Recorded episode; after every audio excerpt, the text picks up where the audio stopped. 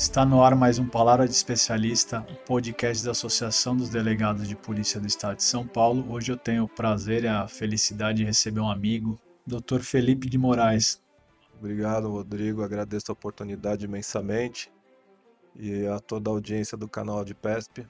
É uma grande honra estar aqui com vocês e para bater um papo aí sobre a nossa atividade diuturna. Bom, o Dr. Felipe Moraes, ele é delegado assistente hoje em, no primeiro DP de São Bernardo do Campo, mestre doutor em Direito pela PUC, especialista em Inteligência de Segurança Pública pela Unisul. Bom, vamos começar nosso bate-papo aqui. Queria contextualizar nosso público, que é um público bem heterogêneo, não é só de fez direito, que está cursando faculdade de direito, não é só de policiais, é um público em geral aí. É, eu queria saber né, do senhor qual é as diferenças das delegacias territoriais especializadas. Eu sei que você já passou pelas duas, só para contextualizar nosso público, para ele ter uma, uma noção de como funciona o dia a dia. É, bem, é, ao longo da minha carreira, né, eu sou delegado de polícia do concurso de 2011, eu iniciei minhas atividades em 2012 e a minha primeira unidade de lotação foi o primeiro distrito policial de Mauá, tá? É uma, é uma cidade com cerca de 500 mil habitantes que integra a região metropolitana do estado de São Paulo, faz divisa com bairros do, do extremo leste e possui uma grande extensão é, territorial de comunidades é, dadas as circunstâncias socioeconômicas, é uma localidade com muitas ocorrências policiais e lá eu desenvolvia atividades é, estritamente de plantão. Isto é, eu fazia, elaborava as, as, registrava as ocorrências que eram trazidas pelo público e elaborava as ocorrências que eram apresentadas tanto pela Polícia Militar quanto pela Guarda Civil Municipal. No entanto, lá desde o começo da minha carreira eu já desenvolvi um gosto pela, pela investigação.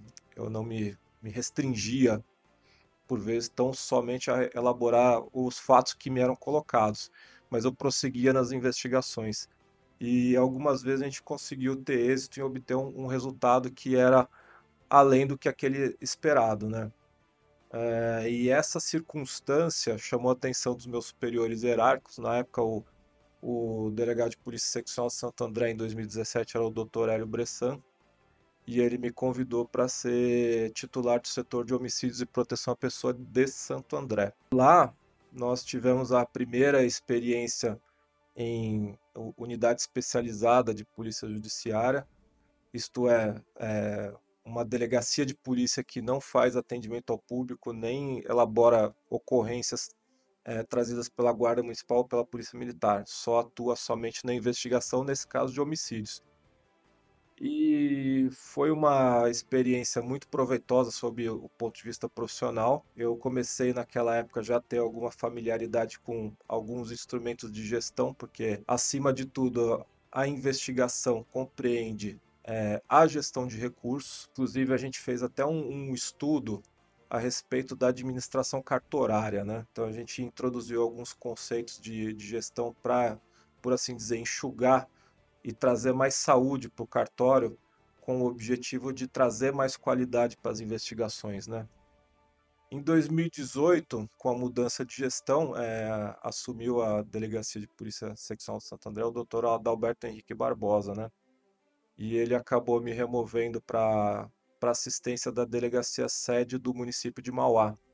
E ali, por intermédio de portaria, ele criou duas assistências que eu era responsável, assistência do setor de homicídios e da delegacia de investigação sobre entorpecentes. E lá, mais uma vez, nós tivemos bastante êxito, nós tivemos um índice de esclarecimento de homicídios muito satisfatório. Também atuamos com êxito em vários casos envolvendo o tráfico de entorpecentes. E posteriormente, no ano de 2019, eu pedi ao meu, o meu titular que era da delegacia sede de, de Mauá, que é o doutor Alberto José Mesquita ele foi transferido para o primeiro distrito policial de São Bernardo do Campo. E eu pedi a ele que, que eu o acompanhasse como seu assistente. Estou lá atualmente. Lá eu também tive essa experiência de investigação em distrito de área, né? E nesse meio do caminho, eu tive a felicidade também, entre 2020 e até é, final de 2021, eu fui supervisor do grupo de operações especiais de São Bernardo do Campo. e eu tive a felicidade de ser indicado pelos próprios policiais do GOI. É, a minha permanência no primeiro de Distrito Policial de São Bernardo do Campo enquanto assistente foi muito proveitosa também. Tive a oportunidade de atuar em casos estratégicos de segurança pública e tive a oportunidade de ser promovido por merecimento para a segunda classe pelo meu pelo meu seccional, Dr. Ronaldo Tossunian, com o apoio do meu diretor atual, Dr. Storni. Com relação a essa questão da diferença da atuação de polícia judiciária em unidade especializada e territorial, apesar da função ser idêntica, ela guarda algumas diferenças, né? Numa unidade especializada, você vai atuar em casos estratégicos de segurança pública e por essa razão você também possui recursos especializados. Você também conta-se desonerado de, é, de dispensar recursos para elaboração de, de ocorrências trazidas pelo público e também pela Polícia Militar ou Guarda Municipal. Nos distritos territoriais, é possível sim você atuar em casos de natureza estratégica, porém você tem que conciliar, você tem que dispensar os, os recursos de forma equivalente para você dar vazão a essa demanda que vem de fora com esses casos que, por assim dizer, são estratégicos para a segurança pública. Pelo que vocês puderam ver, o Dr. Felipe tem uma vasta experiência aí na questão de investigação, né? Já tocou delegacia de homicídio, de entorpecente, então ele tem bastante cabedal aí para falar sobre investigação criminal. Doutor, quais são os requisitos para uma boa investigação criminal? ser bem sucedida? Olha, eu acredito que vai depender muito do, da modalidade de crime que você está investigando, né? Por exemplo, no caso de roubo e furto em residência, que é uma ocorrência que é bastante recorrente na minha circunscrição. Em crimes dessa natureza, é imprescindível a questão do local do crime, né? Hoje, diferentemente de alguns anos atrás, nós temos à nossa disposição diversas modalidades de exames periciais que podem efetivamente chegar à conclusão sobre a autoria do crime, tá? Então, é, essa questão do, do, do, do, local do crime é muito importante a depender da modalidade de crime que você está investigando. No caso de homicídio, é, a questão do local também é muito importante, principalmente para descrever como que se deu a dinâmica do fato, né?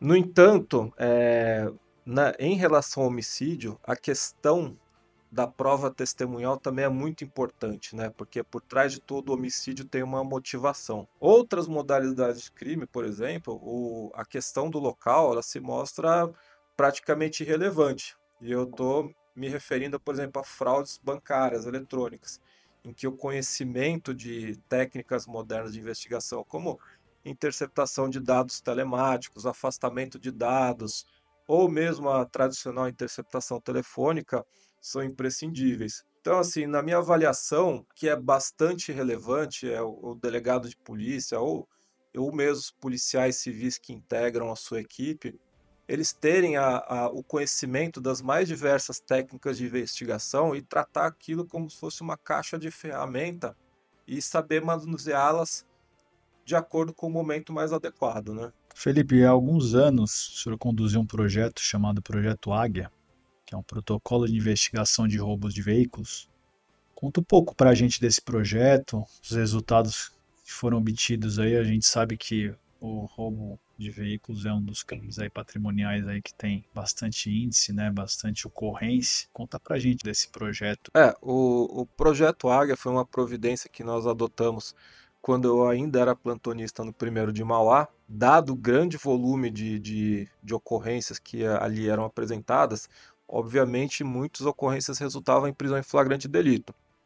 E considerando que eu mantinha um bom relacionamento com policiais militares e guardas civis municipais que apresentavam ocorrências todos os dias, eu também recebia um grande fluxo de, de informações que posteriormente poderiam ser aproveitadas na investigação de outros crimes. E aí o que, que aconteceu? É, eu, juntamente com a, a chefia dos investigadores, nós passamos a, a organizar o acervo fotográfico com uma metodologia própria e assim a gente conjugar com outras informações.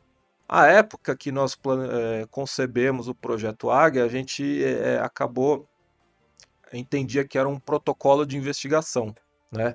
No entanto, hoje, é, com o conhecimento que eu tenho na, na, atividade de inteligência, eu diria que o projeto Águia ele tem mais uma natureza de atividade de inteligência como apoio para investigação do que investigação propriamente dita. E aí, um belo dia, a gente já tinha operacionalizado o nosso projeto Águia, eu navegava pela intranet da Polícia Civil e eu vi um link convidando aos servidores públicos que fizessem inscrição no, na 12 edição do Prêmio Mário Covas, né? E aí eu acabei fazendo despretensiosamente a inscrição e a gente foi é, teve a felicidade de chegar na final e o projeto Águia ele acabou de certa forma além de agregar valor à atividade da Polícia Civil ele também quebrou alguns paradigmas né que no sentido que a atividade de inteligência ela é sempre custosa né ela, ela ela necessariamente ela demanda a aquisição de recursos de alta tecnologia. E nesse sentido, o projeto Águia, de maneira até é, simplória, mas com uma metodologia bem acertada, ele conseguiu obter êxito em prestar a finalidade que ele se propôs, né? Isto é, apoiar a investigação em roubo de veículo, roubo a transeunte, etc. É, a gente fica muito feliz aí em saber que é, os grandes trabalhos, né, os grandes projetos aí, projetos aí que mesmo de uma forma, né, falou, simples, né, mas que dão resultado, que enaltecem o trabalho de investigação, que é o nosso mistério aí, o mistério da Polícia Judiciária, ele é exaltado até com possibilidade de prêmios aí, né? Chegou à final de um prêmio importante, que é um reconhecimento Mário Covas, e ter também reconhecimento da nossa cúpula, né, na nossa direção, que é importantíssimo, é, isso é fundamental. Doutor, qual que é o, a importância é, do conhecimento de ferramentas e metodologias, já que você está falando de projetos e metodologias, eu sei que você gosta muito dessa questão de metodologia, de ter protocolos, tá? Você mexe muito com essa sistemática, né? No trabalho de polícia judiciária. Fale para a gente um pouco dessa questão das ferramentas e metodologias para a prática de polícia judiciária.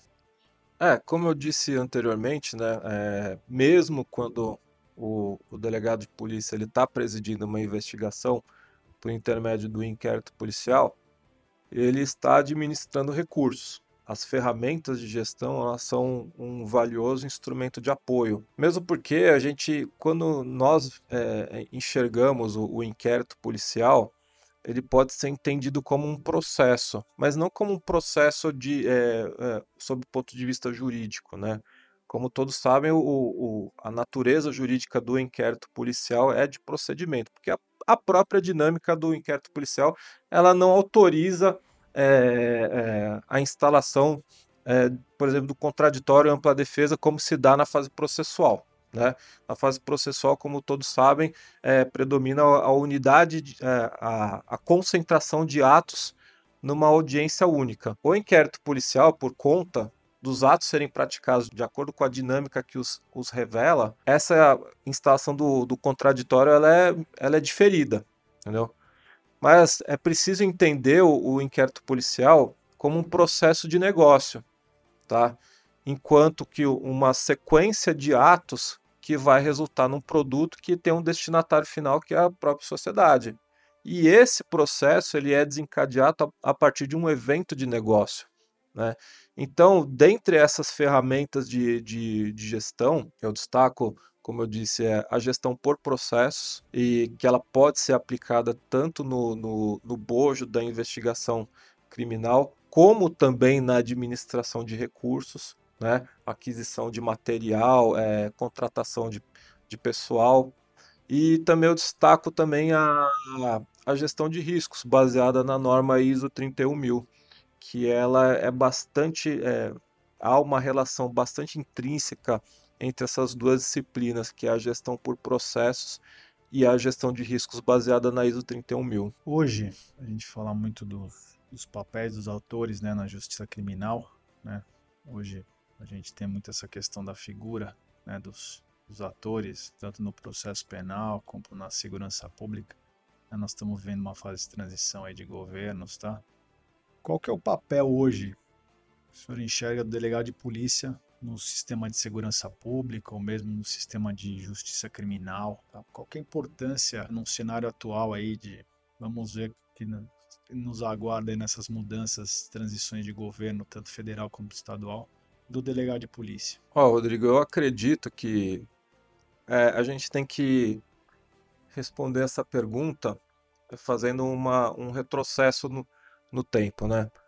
Quando a gente lê a exposição de motivos do, do, do nosso Código Penal, dizia-se que justificava-se a manutenção do cargo de delegado de polícia porque diante da impossibilidade de se alocar juiz de direito em todas as é, localidades, eh, nos mais distantes é, confins desse, do nosso país, tem dimensões continentais. Naquela época, o, a natureza da atividade do delegado de polícia era basicamente decisória. Por quê? Porque naquela época os recursos relacionados à investigação eram bem mais é, restritos do que atualmente. Então, basicamente, a, a investigação é, de um fato criminoso se resumia a você ouvir testemunhas e formar sua convicção a respeito daquele fato que era colocado para o delegado de polícia, que por sua vez ele transmitia para um juiz de direito. Hoje, com o avanço da, das técnicas de investigação, eu acredito que o papel principal do delegado de polícia hoje em dia é tomar à frente as investigações, é ser um ator preponderante nessa atividade que é a investigação criminal, dominar ferramentas de investigação, liderar policiais civis na investigação, enquanto uma atividade que efetivamente traz valor para a sociedade. Né? E, além disso, essa questão também da gestão de recursos da Polícia Civil, porque dadas as, as é, a, a, diversidade de atividades desempenhadas por um órgão de natureza policial, é imprescindível também esse conhecimento na, na gestão de recursos. Né? Então eu acredito que é, esses são os dois pilares que estão crescendo cada vez mais é, se relacionam à atividade do delegado de polícia, né, que é a investigação e também a, o aprimoramento da gestão da própria instituição. Né? Porque, na verdade, nós temos essa figura né, de, de ser o dirigente da instituição, então não tem como né, se desvincular dessa questão da gestão, que é fundamental, né? Fundamental para qualquer órgão público você ter a, essa, esse primado da gestão né, da, da coisa pública, né, da, da, no caso, a nossa instituição. Bom, é, eu vou deixar o Felipe fazer as considerações finais. Tenho certeza aí que vocês tiveram hoje uma aula aí sobre polícia judiciária, as atribuições aí do, de um plantão policial, de uma especializada, as delegacias territoriais, as especializadas aí é sempre bom a gente trazer colegas aí que estão trabalhando diuturnamente aí na, com a Polícia Judiciária, né, que já passaram por, por alguns caminhos aí, por alguns setores e departamentos. É, parabenizar o Felipe pela, pelos trabalhos que tem feito aí, a gente é colega e amigo de profissão aí, eu acompanho a carreira dele, sempre muito elogiado. Deixa só a palavra final aí, Felipe, para a gente encerrar o programa aí. É, muito obrigado pela oportunidade, Rodrigo, a toda a diretoria da DPESP, os quais eu tenho, é, além de serem meus colegas, eu considero como meus amigos aí também.